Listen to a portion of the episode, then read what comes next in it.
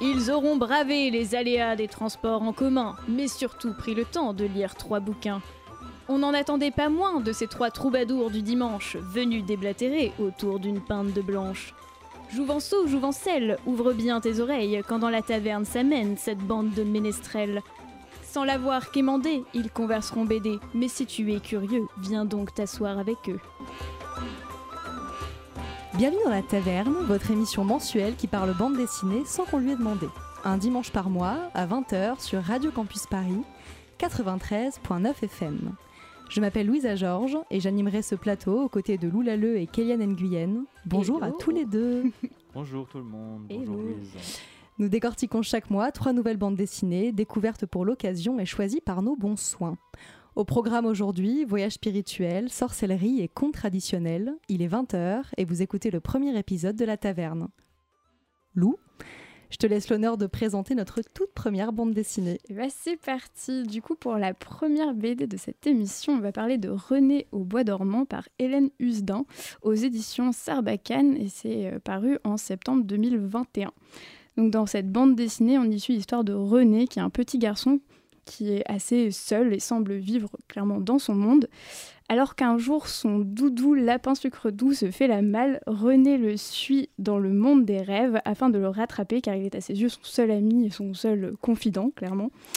Euh, c'est un voyage à la fois onirique et cauchemardesque, on va pas se le mentir, et ça prend des formes de contes assez sombres où Hélène Husdin dépeint la quête identitaire d'un petit garçon qui a été arraché à sa communauté et qui tente désespérément de retrouver ses liens perdus. Euh, avant d'entrer plus en détail dans le livre, je vais faire un petit point. Euh, pour parler, je vais employer le terme autochtone qui désigne les premiers peuples d'Amérique du Nord. Euh, dans la Constitution canadienne, il faut savoir qu'on reconnaît trois groupes de peuples autochtones, à savoir les Premières Nations, les Métis et les Inuits. ces trois groupes distincts qui ont leur propre histoire, leur propre langue et leur propre culture et croyances. Et du coup, c'est lors d'un voyage au Canada que Hélène Husdin, qui est donc photographe, illustratrice euh, et autrice française, va en apprendre davantage sur ces peuples, leur histoire et le destin tragique euh, des enfants autochtones dans les années 60 qui vont subir des rafles massives et être placés de force dans des familles euh, principalement blanches, non autochtones. Et voilà pour le point. Alors, honnêtement, moi j'ai beaucoup aimé ce livre. Vraiment, enfin, j'ai, enfin, même s'il n'est pas toujours évident, euh, il y a un côté trip dans le rêve qui m'a beaucoup rappelé les histoires de quand j'étais euh, enfant par, euh, enfin, tous les livres de Claude Ponty typiquement qui ont un univers assez, genre cauchemardesque, un peu fantasmagorique, etc., qui est un peu étrange. Et bon, après, parfois, j'étais, je vais pas le mentir, j'ai un peu décroché par moments aussi parce que c'est pas évident euh, de suivre le rythme. On est un peu perdu par instant. Et surtout, on est un peu dans le flou. C'est des mondes qui se mélangent, des identités qui changent. Et le tout peut paraître assez déroutant. Mais étant donné qu'on parle d'une quête identitaire, honnêtement, ça me semble assez juste et en fait assez bah, justifié de manière générale de faire ressentir ce type d'émotion au lecteur. Après, moi j'ai trouvé que voir toutes les pièces du puzzle qui se rassemblaient au fur et à mesure du récit, c'était assez intéressant et assez satisfaisant en fait. Euh, après, j'avais envie de dire une petite note, parce que j'avais lu dans le livre, il y avait un petit mot de l'éditeur qui disait comme quoi euh, on plongeait dans la lumière quand on lisait René et que c'était genre merveilleux, non, non, non, non, non, non. Et ben moi, je n'ai pas trouvé du tout. Enfin, je, je trouve plutôt qu'on plonge dans la nuit et dans un truc hyper deep, hyper sombre, même si la fin du bouquin est plus lumineuse et, et peut-être rejoint un peu plus euh, le côté euh, lumière dont parlait l'éditeur. Mais sinon, je, après, chacun son expérience de lecture euh, pendant le livre, mais bon, j'étais pas entièrement d'accord avec l'éditeur, mais voilà. Je sais pas ce que vous, vous en avez pensé tous les deux, mais voilà, je ne sais pas lequel de vous deux veut prendre la parole en premier. Kylian, tu veux commencer? Oui, oui. Je suis un peu comme Lou, j'étais vraiment perplexe de cette lecture. C'est un livre euh, que j'ai lu là, euh, ça fait un moment que je le vois passer, puisqu'il est sorti il y a deux ans. Ça fait un moment que j'ai envie de le lire parce que j'avais vu les planches de Hélène euh, Husdin exposées. Et c'est des planches qui sont sublimes, elles sont pleines de couleurs, etc. J'ai trouvé déjà que, que la version papier rendait pas hommage aux originaux, que les couleurs étaient un peu plus ternes et c'était dommage. Mais surtout, j'ai été complètement perdu. En fait, j'ai pas vraiment bien pu suivre et comprendre où est-ce qu'elle voulait m'emmener. C'est-à-dire qu'au début, euh, sur la quête identitaire, pour moi, c'était plus une quête identitaire de genre, parce que le petit René devient René et eux. Mm, mm. euh, à un moment dans... Et je pensais que c'était vraiment ça. euh, on sentait qu'il était perdu, qu'il se cherchait, mais on savait pas trop pourquoi. Et je pensais que c'était plus une, une quête de, de genre. Au final, non.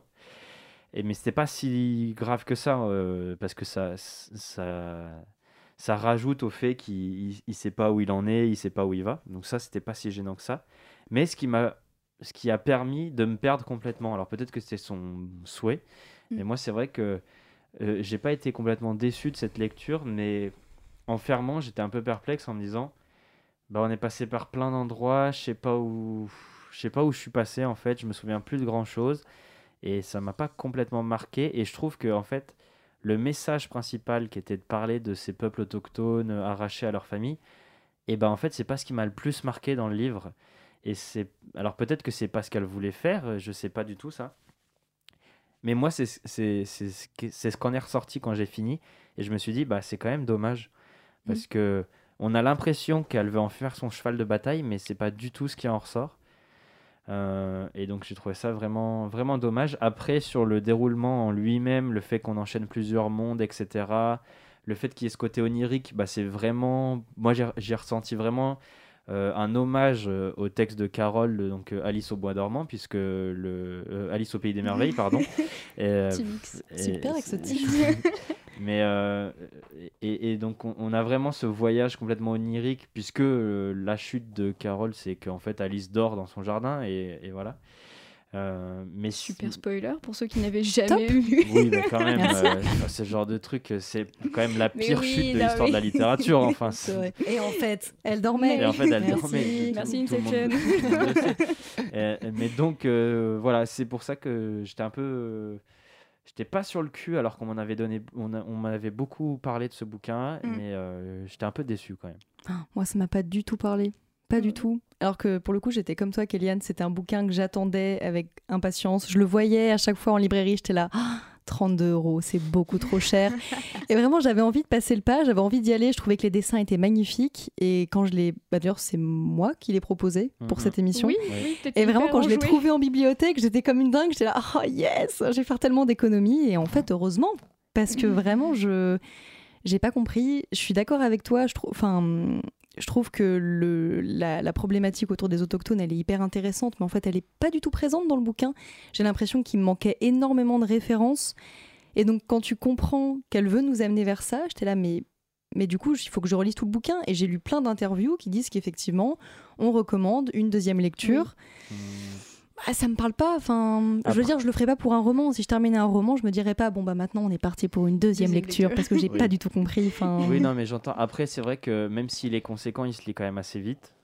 Euh, donc la deuxième, enfin moi personnellement, je l'ai lu quand même assez vite. Donc la deuxième lecture, elle m'aurait fait chier, mais elle aurait pas été si pénible que ça. Parce Mhm. qu'en fait, ce, ce truc-là, ce, qu'on- ce que je disais sur. euh, au début, pour moi, c'est une quête identitaire de genre, puis au final, c'est la question des autochtones. Ça arrive un peu comme une chute, comme si c'était la révélation du Oui, mais- bouquin. Sauf que c'est censé être le cœur de son bouquin, en fait. Mais en fait, il s'avère que les deux sont liés. Oui. Ouais. En fait, je me suis renseignée un peu sur la question, et en fait, Judith, elle est ce qu'on, enfin, Judith René, elle est ce qu'on appelle en fait deux esprits. Et en fait, le statut homme-femme, il est honoré dans certaines tribus du Canada. Mm. Et du coup, les deux sont liés en fait. Mais c'est vrai que je pense qu'on on est tellement habitué aujourd'hui aussi dans les bandes dessinées qui sortent à traiter énormément de ces questions, ce qui est super, Mhm. Mhm. que du coup, bah, pareil, je me suis très vite fixée là-dessus. Je me suis dit, ok, il tourne autour de ça. En plus, t'as pas mal d'illustrations, t'as des trucs un peu phalliques. Enfin, tu sais pas trop où Ouais. elle veut en venir. Oui, Puis il y oui. a, il y a tous ces moments où tu vois le, le- le corps du le corps de l'enfant qui est en fait parfois des attributs féminins, parfois masculins. Donc tu sens qu'on qu'on porte vers ça. Après, tu as des questions beaucoup plus sombres autour du, autour du suicide, autour de la dépression. De tu sens, voilà, aussi tout sens l'alcoolisme, ouais. tu sens qu'il y a ces questions identitaires qui remontent.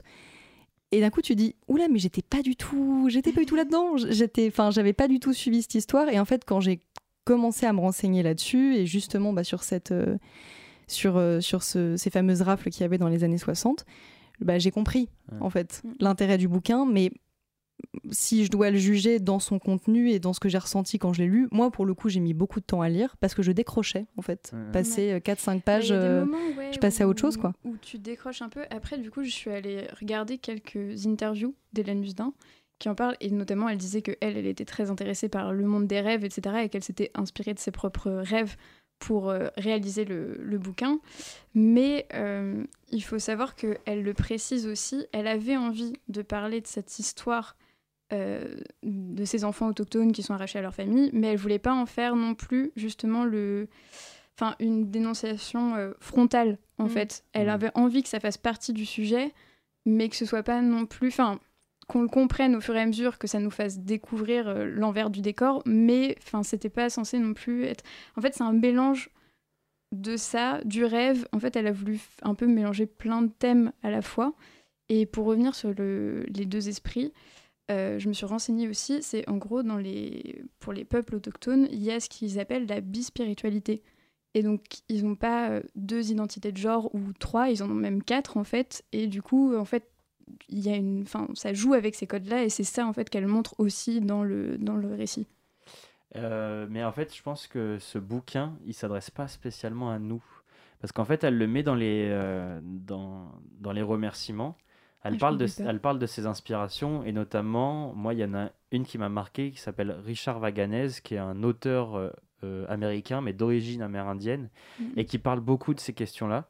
Il y a beaucoup de, de, il y a beaucoup des thèmes euh, récurrents de Vaganez qui reviennent dans ce bouquin sur l'alcoolisme, sur la fin de vie, sur l'identité avec les peuples autochtones, etc. notamment un bouquin qui est pas un de ses plus connus, mais qui a aussi été adapté magnifiquement en BD, qui s'appelle les étoiles s'éteignent à l'aube, qui parle beaucoup de ces, questions-là. Et en mhm. fait, on a l'impression. Enfin, je pense que soit il faut une deuxième lecture, soit il faut déjà avoir ce bagage culturel-là pour vraiment apprécier ce bouquin. Et c'est ce qui m'a frustré quand je l'ai lu, c'est que j'ai senti qu'il me manquait les clés mm. pour comprendre. Et du coup, j'étais d'autant plus frustrée de voir la conclusion, parce que je me disais, mais peut-être que je l'aurais abordé autrement. Et en même temps, j'ai essayé de le relire et je sens qu'il manque quand même énormément de choses. Après, l'œuvre en tant que telle est magnifique. Enfin, je ne peux que conseiller euh, à nos, à nos auditeurs et auditrices d'aller au moins la consulter en bibliothèque. Elle est incroyable. C'est des nuances de rouge, de bleu, c'est des, des, très grandes planches. Enfin, c'est. Moi, j'ai trouvé ça vraiment extraordinaire. Et si vous avez l'occasion de voir les originaux, vraiment, allez-y, parce qu'en plus, elle joue avec les couleurs fluo, notamment, elle le fait au stabilo, ça ressort vraiment bien, c'est super beau. Mais bon, voilà. Après, le, le contenu en tant que tel, voilà, je suis passée à côté, on est plutôt mitigé dans l'ensemble, mais ça vaut le détour, au moins pour l'œuvre et ce qu'elle représente. Mhm. On va passer à la deuxième bande dessinée que je vais moi vous présenter. Donc oui, donc le marchand de tapis de Constantinople.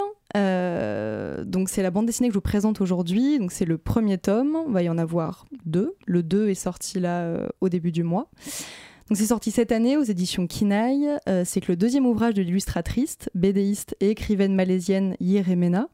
Il a été nommé au Esner Award de 2018. Donc pour vous expliquer plus ou moins, c'est un prix qui récompense chaque année les personnalités de la bande dessinée pour des œuvres parues l'année précédente aux États-Unis. Donc c'est l'équivalent d'Angoulême euh, en France. Dans l'idée, c'est ça. Voilà. Le deuxième tome est paru au début du mois, donc on n'a pas encore eu l'occasion de le lire. Mais bon, je pense que je pense qu'on essaiera quand même de s'y pencher parce que même si on n'a pas forcément tous été transcendés par le bouquin, on a quand même envie de voir euh, où est-ce qu'elle nous amène. On est très intrigués. Donc pour faire un point sur le résumé, donc c'est l'histoire d'un donc le vendeur de tapis de Constantinople. C'est un roman gothique tout à fait surprenant. L'intrigue se déroule à la fin du XVIIe siècle en Anatolie. On y suit les aventures de Zénel. Donc c'est le fils d'une grande famille de lettrés dont la vie semble toute tracée. Pour l'instant, il est destiné à devenir imam. Mais ce dessin bascule une première fois suite à la rencontre de Haïs, fille d'une famille de tisserands reconnue dans le sultanat pour la richesse et la beauté de sa production de tapis. Les deux jeunes gens tombent amoureux et Zenel abandonne la voie familiale pour s'impliquer pleinement dans les activités commerciales de son épouse. De beaux jours devant eux, les deux amants sont de nouveau mis à l'épreuve par un rebondissement tout à fait insolite. En voyage, Zenel fait une mauvaise rencontre et devient la proie d'un vampire qui en fera l'un de ses semblables anéanti, considéré désormais comme un djinn, comment Zenel parviendra-t-il à concilier sa nouvelle nature avec sa foi, son mariage et sa vie de famille? Très intrigant comme contenu, surtout quand on commence à... Enfin, quand j'ai commencé à lire le livre, j'ai pas lu le résumé à l'arrière, je savais pas du tout dans quoi je me lançais, donc je suis partie sur une première idée qui a vite changé. Donc pour me baser sur ce qui m'a le plus euh, plu et marqué, déjà c'est une très belle histoire d'amour. Les personnages sont très attachants. J'ai un gros coup de cœur pour Aïs, qui est une femme forte, sûre d'elle, ambitieuse, qui casse le modèle du personnage féminin classique. Face à un Zenel assez doux, attentif, fébrile, le couple fonctionne très bien et offre une très belle histoire d'amour, et c'est ce qui m'a le plus tenu euh, pendant toute la lecture. Il y a très peu d'écriture, le roman se lit très vite, donc je vous conseille de profiter de la beauté des planches, rappelant d'anciennes gravures, il y a toujours une grande profondeur de champ, il y a un réel effort, un amour du détail, il y a des arabesques, des ornements, enfin c'est toujours des très belles pages, on sent qu'il y a un vrai effort de mise en page. C'est un plongeon dans la Turquie du XVIIe siècle, donc il y a une sensibilisation à la culture du pays et notamment à la place centrale prise par le tapis dans la société, ses symboles, sa valeur, le savoir-faire. Je pense notamment à une page qui m'a marquée dans laquelle il, enfin, elle explique en dessinant à peu près les différentes étapes qui à l'époque permettent de produire un tapis. Et j'ai trouvé ça, j'ai trouvé ça assez, enfin, assez intéressant de pousser aussi loin sur la production et la réalisation. Et on sent qu'il y, y, a une vraie admiration de la part de l'autrice pour ça. Et, et pour le coup, c'est quelque chose qui m'a qui m'a parlé. C'est un récit qui est très philosophique, dans lequel l'islam occupe une place centrale, qui offre une vision assez touchante et structurante de la religion dans le foyer, mais dans la société en général et surtout dans la manière dont notre héros va continuer à passer ces différentes épreuves et réussir à supporter ce que le destin euh, lui fait subir. Donc j'ai trouvé que c'était assez intéressant et surtout c'est des questions que je vois peu en bande dessinée. Et du coup, je trouve que ce traitement de la religion est vraiment intéressant et structure réellement le récit. Dans un point de vue un peu plus mitigé, donc au conte oriental se mêle un récit donc vampirique qui est surprenant mais qui colle plutôt bien à cet univers coloré, enchanté. Quand on lit l'ouvrage, on a vraiment l'impression de lire un conte pour enfants. En fait, c'est des couleurs très douces.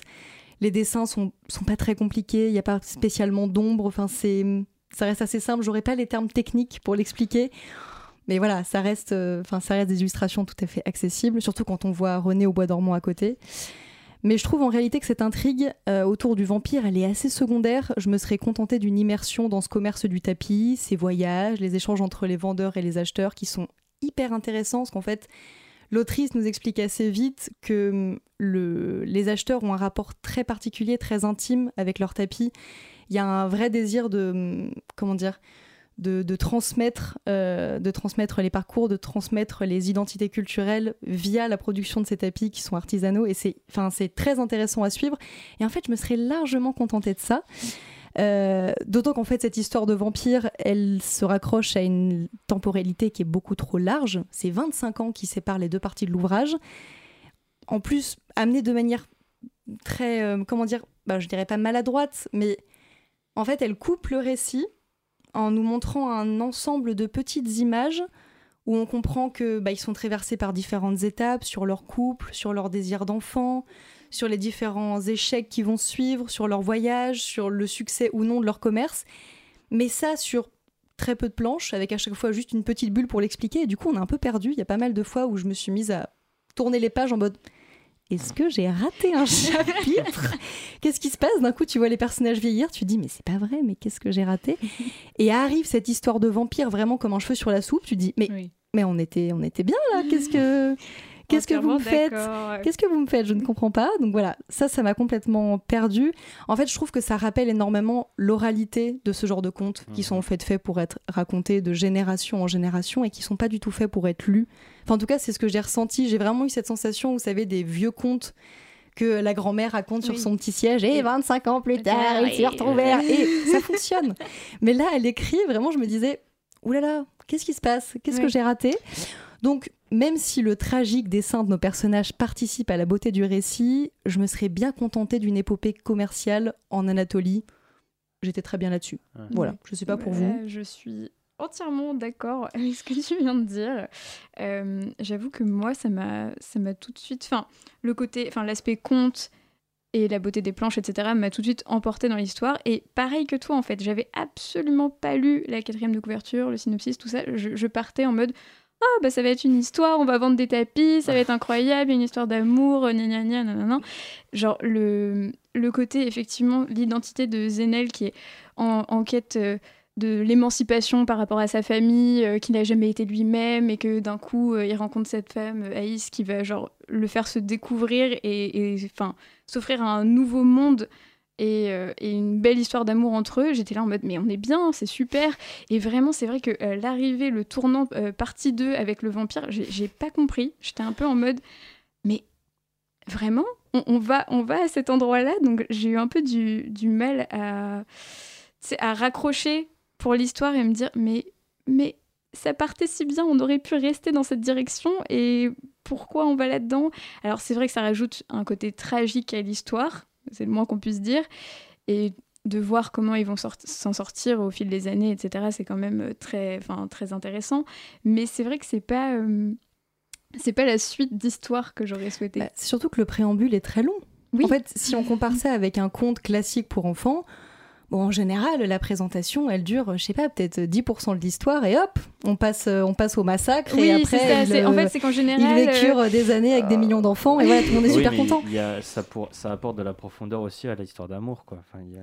Ouais, mais ça arrive très tard en fait. Le, le, rebondissement arrive tard et on en est presque à se dire qu'elle manquait de rebondissement et qu'elle s'est dit qu'est-ce que je pourrais faire? Un vampire Il y a deux, tomes. Il faut bien, il faut bien, il faut bien qu'il y ait euh, qu'on occupe les deux tomes. un moment C'est vrai qu'après, la, enfin, la longueur entre guillemets du début avec la présentation, les trucs avec la famille, etc., mettent mm. en place leur relation à eux deux qui est très belle. Et du coup, c'est, moi, je trouve ça chouette que ça dure longtemps. Mais c'est vrai que du coup, ça vient, enfin, ça coupe quand même le côté vampire. Et je rebondis sur ce que tu avais dit par rapport au tapis. J'ai trouvé ça aussi hyper intéressant. Et en fait, ça m'a rappelé parce que ma grand-mère avait genre plein de tapis euh, genre euh, tissés, etc. Et vraiment déjà ça me fascinait, je trouvais ça hyper beau et du coup j'imaginais toutes les histoires qu'il pouvait y avoir derrière. Donc le fait de le voir raconter comme ça et de se dire que chaque Enfin, à chaque fois qu'il vend un tapis à quelqu'un, il lui pose des questions de savoir pour qui c'est, quels sont euh, ses centres d'intérêt, ses mm. couleurs préférées, ses trucs, etc. De savoir aussi que d'un pays à l'autre, euh, ils n'ont pas les mêmes façons de tisser et pas les mêmes emplois des couleurs, etc. J'ai trouvé ça hyper euh, fascinant. Et comme toi, je crois que j'aurais bien voulu juste un, tout du long un, truc sur le commerce du tapis. Et j'aurais trouvé ça génial avec l'histoire d'amour euh, et tout ça. moi, pareil, enfin, je suis tombé dessus un peu par hasard, quoi, sur ce bouquin. Quand j'ai vu le titre, pour moi, le marchand de tapis, c'est une insulte, donc je m'attendais à un truc complètement euh, léger en fait un peu euh, comique un peu euh, quoi et, en fait je pense que ce que vous dites sur le côté que sur le commerce de tapis etc ça aurait été un peu trop lourd pour un public plus jeune c'est pour ça qu'elle a essayé mm. d'apporter autre chose Le côté fantastique avec l'arrivée du vampire, c'est vrai qu'on ne le voit pas arriver, ça arrive au milieu du bouquin. Mais ça m'a pas plus choqué que ça, en fait, moi personnellement. Euh, non, mais je suis d'accord. Euh, là, Louise me montre euh, à quel moment arrive le vampire. Oui, c'est-à-dire même plus de la moitié du livre. C'est vrai que ça arrive plus de la moitié du livre, mais comme je te dis, il y a deux tomes, hein, donc il faut bien équiper. Et surtout, oui, mais tu, ne crées pas une intrigue pour un deuxième tome. Ou alors tu, bah, tu, la, tu, la, mets à la toute fin comme un rebondissement de série. Non, il y en a qui le font. Bah, je trouve ça mais, mais en fait, moi, là, où ça me, là où cette réflexion me gêne, c'est qu'à la fin du tome, tu as l'impression que c'est fini. Et, euh, et, on sait pas, et pour le coup, on n'a pas lu le deuxième, mais on sait pas trop où elle va sur le deuxième. Donc il est là la vraie, elle est là la vraie question. Non, mais euh, moi, c'est la définition même du fantastique en fait. Le fantastique, la définition, c'est un élément, on ne sait pas si c'est réel ou pas en fait. Une fois qu'on a fini euh, un récit fantastique, on ne sait pas si ça s'est passé ou pas. Donc le fait que ça arrive au milieu, que ça tombe un peu de nulle part, que ça vienne chambouler sa vie sans qu'on l'ait vu, sans qu'on l'ait vu arriver, moi ça m'a pas surpris pour ces raisons-là. Après le récit, euh, effectivement, moi j'ai tout de suite accroché au dessin, qui est un dessin assez particulier euh, pourtant, qui fait un peu dessin d'animation mais sauf qu'il n'y a pas de profondeur, enfin quasiment pas de profondeur. Il y a... En fait, c'est pas qu'il n'y a pas de profondeur, c'est qu'il n'y a pas de texture mmh. euh, dans bah, le dessin. du tout, hein, c'est vraiment que de la plat. Ouais, c'est ça, c'est de la hmm. plat, c'est du 2D euh, tout le long. Mais moi, ça m'a bien plu, et surtout, sur ce que tu disais, sur les pages qui s'enchaînent, etc., c'est qu'elle, et, je pense, alors je me suis pas renseigné sur elle, mais à mon avis, elle doit avoir une formation où elle vient de l'animation, parce qu'elle a, elle a une manière de, de, de mettre en page et de, et de, et de mettre en scène sa bande dessinée qui me fait penser, voilà, exactement, qui me fait penser à, l'animation parce que c'est hyper rythmé. Euh, il y a des fois, il y a des pages où euh, sur toute la page, il y a un seul dessin, mais c'est pour euh, faire Oui. passer plus vite. Enfin, Ouais, puis ça fait passer aussi une émotion. Enfin, il y a- Ouais, non, elle joue vachement sur la temporalité en Oui, faisant oui, c'est ça, ça. aussi, et ça, ça marche hyper bien. hein. le, le bouquin est, est- est énorme. Il doit faire quoi, 2 ou 300 pages, quelque chose comme ça. Ouais, je sais pas. Mais il précise pas le nombre de pages que je regardais non, il n'y a, a pas de numéro de page, je crois, mais enfin, ça se lit quand même assez vite. Oui. Et, euh, et moi, ce que j'ai beaucoup aimé dans ce bouquin, c'est justement sa capacité à mettre en page hein, et, et à mettre en scène ce, ce livre. Mm, mm, je est- d'accord. que j'ai trouvé vraiment très chouette. Après l'histoire, bah, euh, c'était sympa, mais sans me, sans me, sans me botter, quoi, en fait. C'était Mm. chouette. Même, c'est vrai que le, le côté euh, sur le, march- le commerce de tapis, c'était intéressant, mais pareil, enfin, j'ai pas trouvé énormément de profondeur. En fait, disons que point par point, c'était intéressant. J'ai pas complètement trouvé de liant. Ce qui fait que Mm. le bouquin en lui-même ne m'a pas. Bah, c'est- transcender, quoi. c'est là que j'ai trouvé le côté vieille, euh, pas vieille Ouais. diction, mais vieux récit. Ouais. Parce qu'en fait, tu vois pas vraiment de profondeur, tel en fait les faits sont comme ça. En fait, c'est c'est quasi. euh, Oui, en fait, c'est très proche des textes religieux. C'est-à-dire Ouais. qu'en fait, c'est t'as tel personnage qui va subir telle épreuve, et voilà ce qui va en découler. Oui, en fait, et on en dirait fait, c'est des récits oniri- Ouais, homériques en fait. Ouais, voilà, ouais. exactement. Et du coup, moi, le, le- le côté récit assez simple m'a pas m'a pas posé plus de problèmes que ça. C'est plus que pour moi, l'un des deux récits aurait dû être davantage développé. Et vu qu'elle a voulu mettre les deux, parce que moi, je vois deux récits pour le coup dans l'histoire, j'ai du mal à relier les deux. Oui, mais il fallait le rappeler. mais là, là si, si on se base uniquement, là, on, on juge pas deux tomes, on juge Oui, un non, tome. Et si on juge un tome, moi, je trouve qu'il y a deux récits dans un même bouquin, et du coup, elle a pas la place de développer les deux récits, et du coup, on reste sur notre fin, que ce soit pour l'un ou pour l'autre. Donc peut-être qu'on va parler du vampire dans le deuxième, c'est super. Yeah. Ou Est-ce qu'on peut-être va pas, l'autre Peut-être qu'elle va parler du vampire pendant 100 pages, et puis d'un coup, il y aura un autre monstre. d'un coup, révolution, et on passe à autre chose.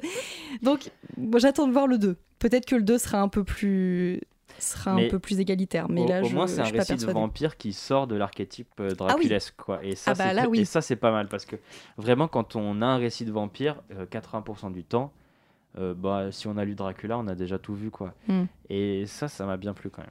Bah, je pense que c'est aussi ce qui a marqué les critiques. Ouais. Enfin, quand tu le vois à chaque fois qu'il est annoncé, c'est euh, Mm. un conte oriental vampirique. T'es là, qu'est-ce que c'est que ça que- Ouais, Oui, ça fait Ok. assez nouveau en son genre. Bah, Surtout Alors, qu'on a, on a été bon, c'est-à-dire que tous les trois, on n'a pas du tout lu la Oui. quatrième de couverture. Oui, mais Voilà, tant mieux. Mais en on s'est dit, mais tant euh, mieux, parce go Bah, c'est le, but des livres qu'on choisit quand même. Oui. c'est vrai, on part vrai. un peu sans savoir. euh, Du coup, plein de très belles surprises. Donc avant de passer au troisième et dernier ouvrage, petite interlude nouveauté avec la chronique à suivre de Lou. Alors, du coup, la chronique à suivre, c'est euh, une chronique pour vous présenter euh, une fois dans le mois euh, le travail d'un ou une artiste que j'ai choisi avec soin. Et aujourd'hui, moi, j'aimerais vous parler de Diogo Benedetti et de son travail. Donc, j'ai eu la chance de rencontrer Diogo pendant des marchés de créatrices il y a maintenant pas mal de mois. Et j'ai été tout de suite assez impressionnée par l'ampleur de son boulot, de sa passion pour son travail. Donc, Diogo fait principalement de la gravure et il est genre fasciné par le milieu maritime, c'est un peu son fer de lance dans son boulot. Et depuis l'enfance, en fait, quand il en parle, il le dit, j'ai toujours passé ma vie euh, dans les rochers avec mon frère en train de chercher les crabes, euh, les poulpes, euh, etc. et tous les habitants qu'il pouvait y avoir dans les rochers. Donc tu insinues qu'il est breton Non, il est portugais. et, euh, et du coup, euh, ce qui est assez drôle à savoir, c'est que Diogo est thalassophobe. Pour ceux qui n'auraient pas du coup le comique de la situation, la thalassophobie, c'est la peur de la mer et des fonds marins. Donc c'est assez drôle qu'il ait choisi cette thématique-là. euh, pour en faire, on va dire, le pilier central de ses créations. Donc, est-ce que c'est une façon pour lui d'exorciser euh, cette peur? Peut-être un petit peu. Probablement. ouais. Mais, euh, mais en tout cas, son travail est très très impressionnant. Il faut savoir que récemment, il a monté une maison d'édition associative avec Jocelyn Choquet, qui s'appelle L'un seul homme. Et ils ont pour but, je vais répéter leurs douze paroles qui sont euh, genre très justes. Donc c'est propager justement la douce parole de la bande dessinée indépendante, du fanzine et autres curieux objets narratifs résultant de leur imaginaire. Donc c'est tout un programme et moi j'ai assez hâte de voir ce qu'ils vont pouvoir faire. Et sur ces belles paroles, moi je vous invite à hisser la grand voile et à partir et faire cap vers le travail de Diogo qui est trouvable sur Instagram sous le arrobas de diogo.benedetti. Tous les liens qui seront présentés par Lou pendant l'année seront directement inscrits sur l'Instagram de l'émission qui devrait paraître sous peu. Donc merci Lou, c'était la chronique à suivre. Vous écoutez le premier épisode de La Taverne sur Radio Campus Paris 93.9 FM. On passe à la troisième bande dessinée. Kéliane, à toi l'honneur. Et ben moi, je vais vous parler euh, d'une BD qui est sortie là euh, tout récemment pour la rentrée chez Dargo, qui s'appelle La Marche Brume. C'est le tome 1. C'est une mini-série, donc on ne sait pas si on aura deux ou trois, mais ça ne va pas être très très long. Et donc ça s'appelle Le souffle des choses pour ce tome 1. C'est dessiné et écrit par Stéphane Fer, qui est un auteur qu'on connaît, notamment parce que parce que euh, dans son actualité très proche, il a refait toutes les couvertures des sept tomes d'Harry Potter. Il succède notamment euh, à Jean-Claude Gotting, euh, pour ceux qui connaissent et qui, qui avaient ces couvertures-là quand ils étaient enfants. Mais c'est surtout le dessinateur d'un ouvrage qui a été adulé ces dernières années, qui est sorti il y a trois ans maintenant, scénarisé par Lupano, qui s'appelle Blanc autour. On est un peu dans les mêmes thèmes, on est un peu dans la même vision surtout graphiquement, puisque c'est le graphisme de Stéphane, mais, euh, mais et même dans les, dans, dans, les thèmes qui sont traités, c'est un peu la même chose. Donc de quoi ça parle la marche brume, euh, pour être tout à fait honnête? C'est un, un, récit complètement fantastique. Euh, dans laquelle dans un, il y a une espèce de brume vraiment complètement opaque qui est capable de détruire euh, tout ce qu'elle euh, tout sur son passage vraiment on ne sait pas ce que c'est on ne sait pas d'où ça vient c'est pas vraiment le but de, l'histoire mais c'est complètement dévastateur. Sauf qu'un jour cette forme dévastatrice crée et elle crée une enfant qui s'appellera Tempérance et, qui sort de cette brume qui sera élevée par un groupe de sorcières et qui, euh, une fois arrivé à l'âge ado, adulte, on ne sait pas trop, et eh ben est de nouveau menacé par la brume et Tempérance et les femmes qui l'ont élevé partent euh, dans une espèce de quête pour combattre la brume, sauver leur village et sauver le monde, tout en ne sachant pas vraiment ce qu'est la brume, ne sachant pas comment la combattre, et on ne sait même pas vraiment pourquoi elles partent alors qu'elles pourraient combattre depuis leur village. mais voilà. Pour le point sarcastique.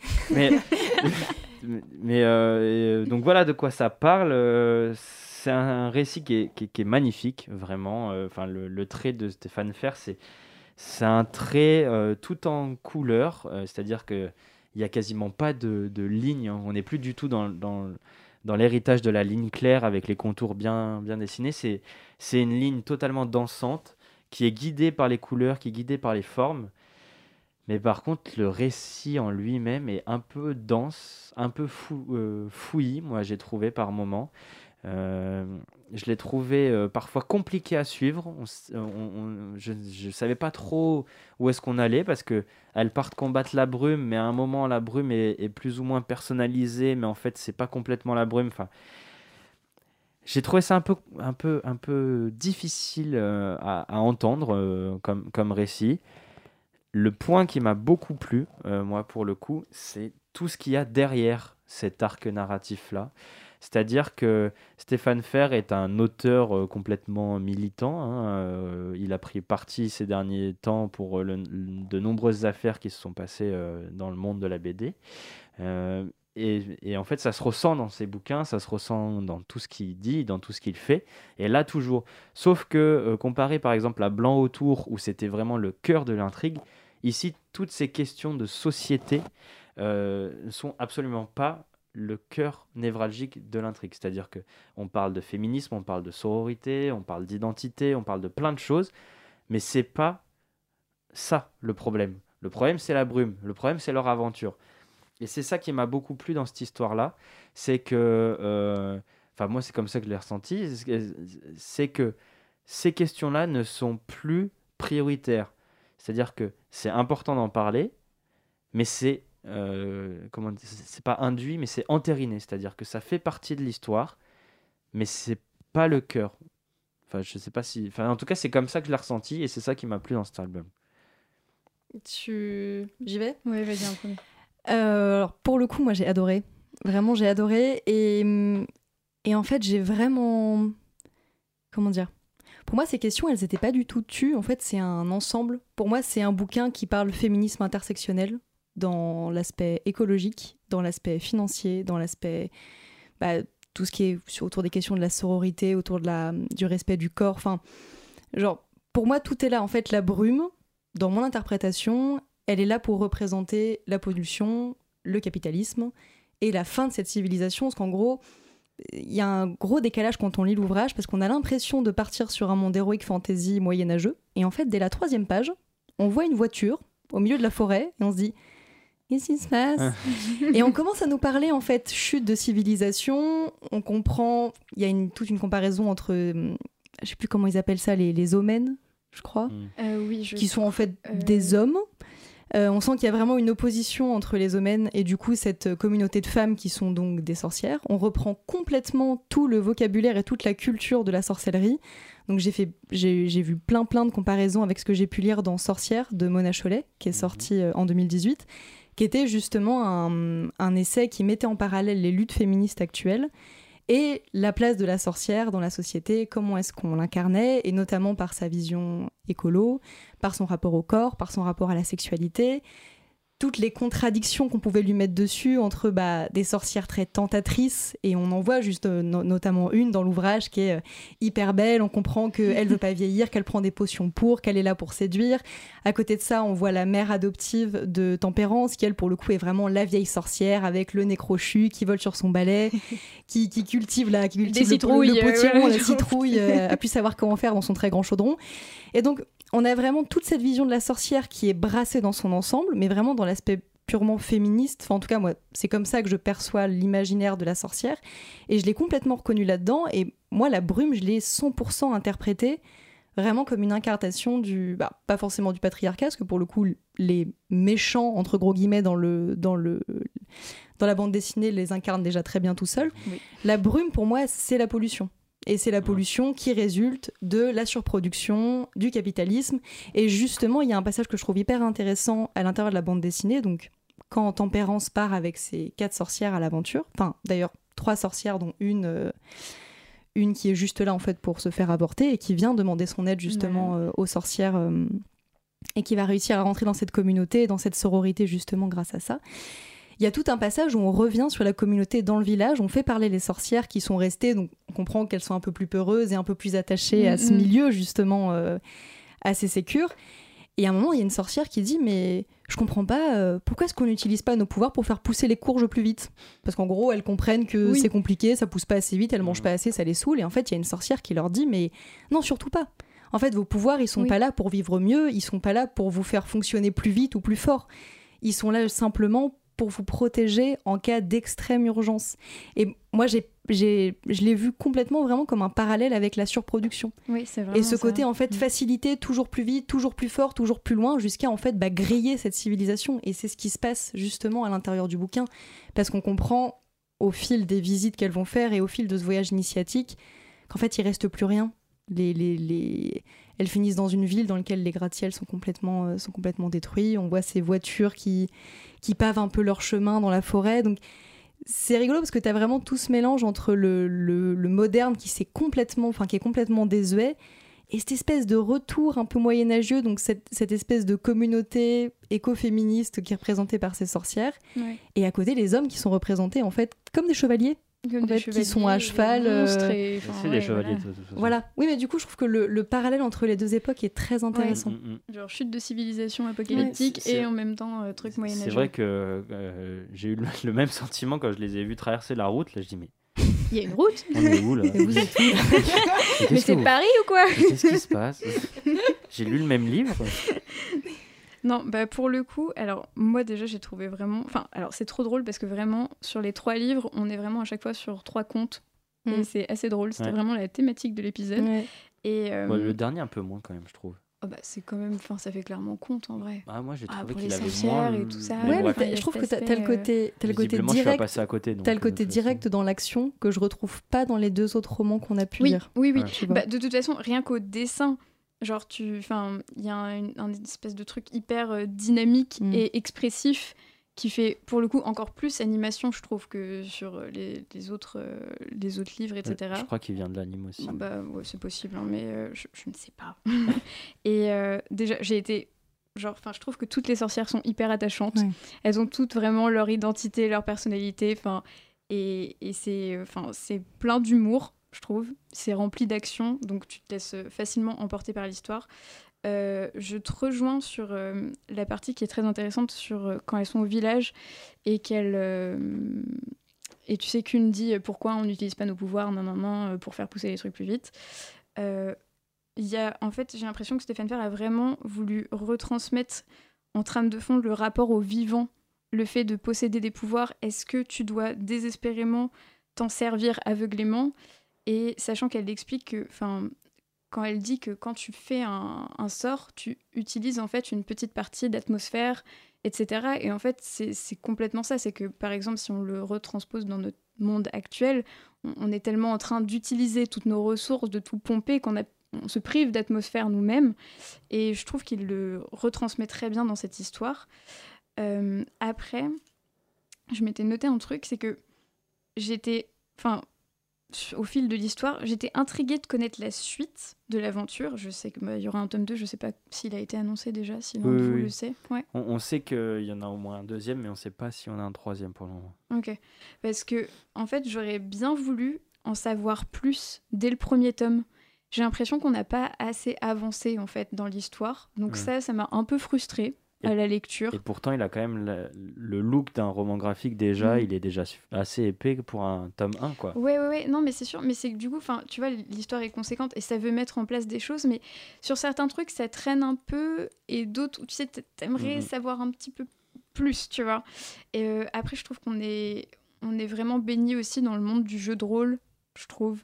Et enfin, tu as l'univers fantasy et compagnie. Et, euh, et ça, ça me botte bien pour oui, parce que les, les, personnages, les caractères sont vraiment très définis, quoi. Ils sont vraiment archétypes. Mm. Mm, mm, Mais pour revenir sur ce que tu disais, pour euh, le côté, effectivement, bah, tu as l'impression de ne pas en avoir appris sur le tome.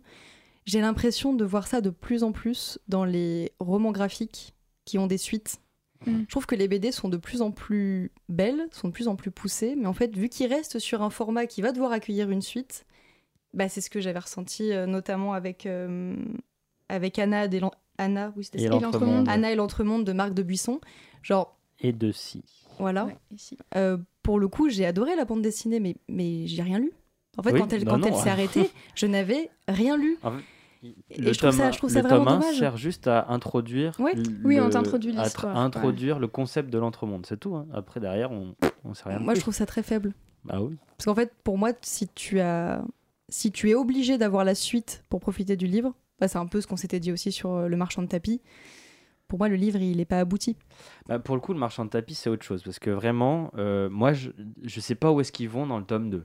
Hmm. Je me dis, euh, je pourrais m'arrêter là en fait sur le marchand de tapis. Oui. Alors que, que Anna et l'entremonde, j'ai vraiment envie de savoir la suite. Voilà, c'est ça. quand même. Sur Anna ou sur, ou sur la, j'ai envie d'avoir la suite. Tu sais pas où tu vas. Mais j'ai l'impression d'avoir eu qu'une intro. Alors que dans Brume, moi, je peux m'arrêter à un seul tome. Là, là, on... quand on termine le tome, moi, je peux m'arrêter là. J'en ai lu suffisamment. Je me suis attachée au personnage. Je suis rentrée dans les rebondissements. J'ai compris où il voulait venir. Hmm. J'ai compris le fond du texte. Je suis contente qu'il y ait une suite. Mais moi, j'aurais pu me contenter du 1. T'as quand même envie de savoir la fin de l'intrigue. Oui, mais l'ouvrage en tant que tel me suffit. D'accord. Mm. Tu vois J'ai pas l'impression d'avoir lu quelque chose qui me prépare à une suite. C'est plus ça. Ah ouais. Tu bah, vois moi, le côté, enfin, l'aspect euh, jeu de rôle fantasy me, fait que j'ai quand même envie de savoir euh, la, suite de chaque personnage. Oui, mais bien sûr. Côté attachement qui fait que j'ai envie de connaître la suite, mais savoir qu'il y a une suite. ne rend pas ma lecture plus sympathique. En, fait, c'est plus ça. En fait, le truc, c'est que pour toi, la suite, c'est juste la fin de l'arc narratif mais, mais le sous-texte, tu l'as déjà. C'est ça, mm, mm, mm. exactement. Donc, euh, ouais, moi plutôt coup de cœur. Et si vous me le permettez, j'aimerais bien juste faire une citation de l'ouvrage qui m'a vraiment marqué. Hop, je vous donne ça, mon Il faut que tu la retrouves, c'est ça que Je sais où elle est, elle est page 61. Cette personne a très bien préparé son épisode. Parce que pendant tout l'ouvrage, il y a différents petits passages qui, en gros, citent des autrices. Euh, ah oui, oui. des autrices fictives. des, euh, chapitres. voilà, exactement, qui auraient écrit sur, euh, sur ces différentes communautés. Et il y en a un qui m'a beaucoup plu, donc je vous le lis dès maintenant. J'ai trouvé un livre dans une ruine de l'ancien monde rapportant que les artistes des cavernes étaient probablement des femmes. Pendant que les omis chassaient le mammouth, nos sœurs étaient déjà en train d'imaginer, de créer, de rêver. Mais nous ne devons pas nous limiter à la caverne, nous devons sortir et nous réapproprier le monde du dehors pour que la nature que nous aimons tant ne subsiste pas qu'en images. J'adore ce passage.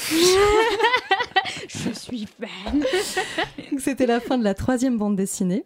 Donc euh, l'émission touche à sa fin. Oh, quel dommage. Et oui, merci à tous et à toutes pour votre écoute. C'était le premier épisode de La Taverne. Merci à tous les deux. Merci, Merci à toi. Rendez-vous le mois prochain pour de nouveaux échanges BD passionnés sur Radio Campus Paris 93.9 FM.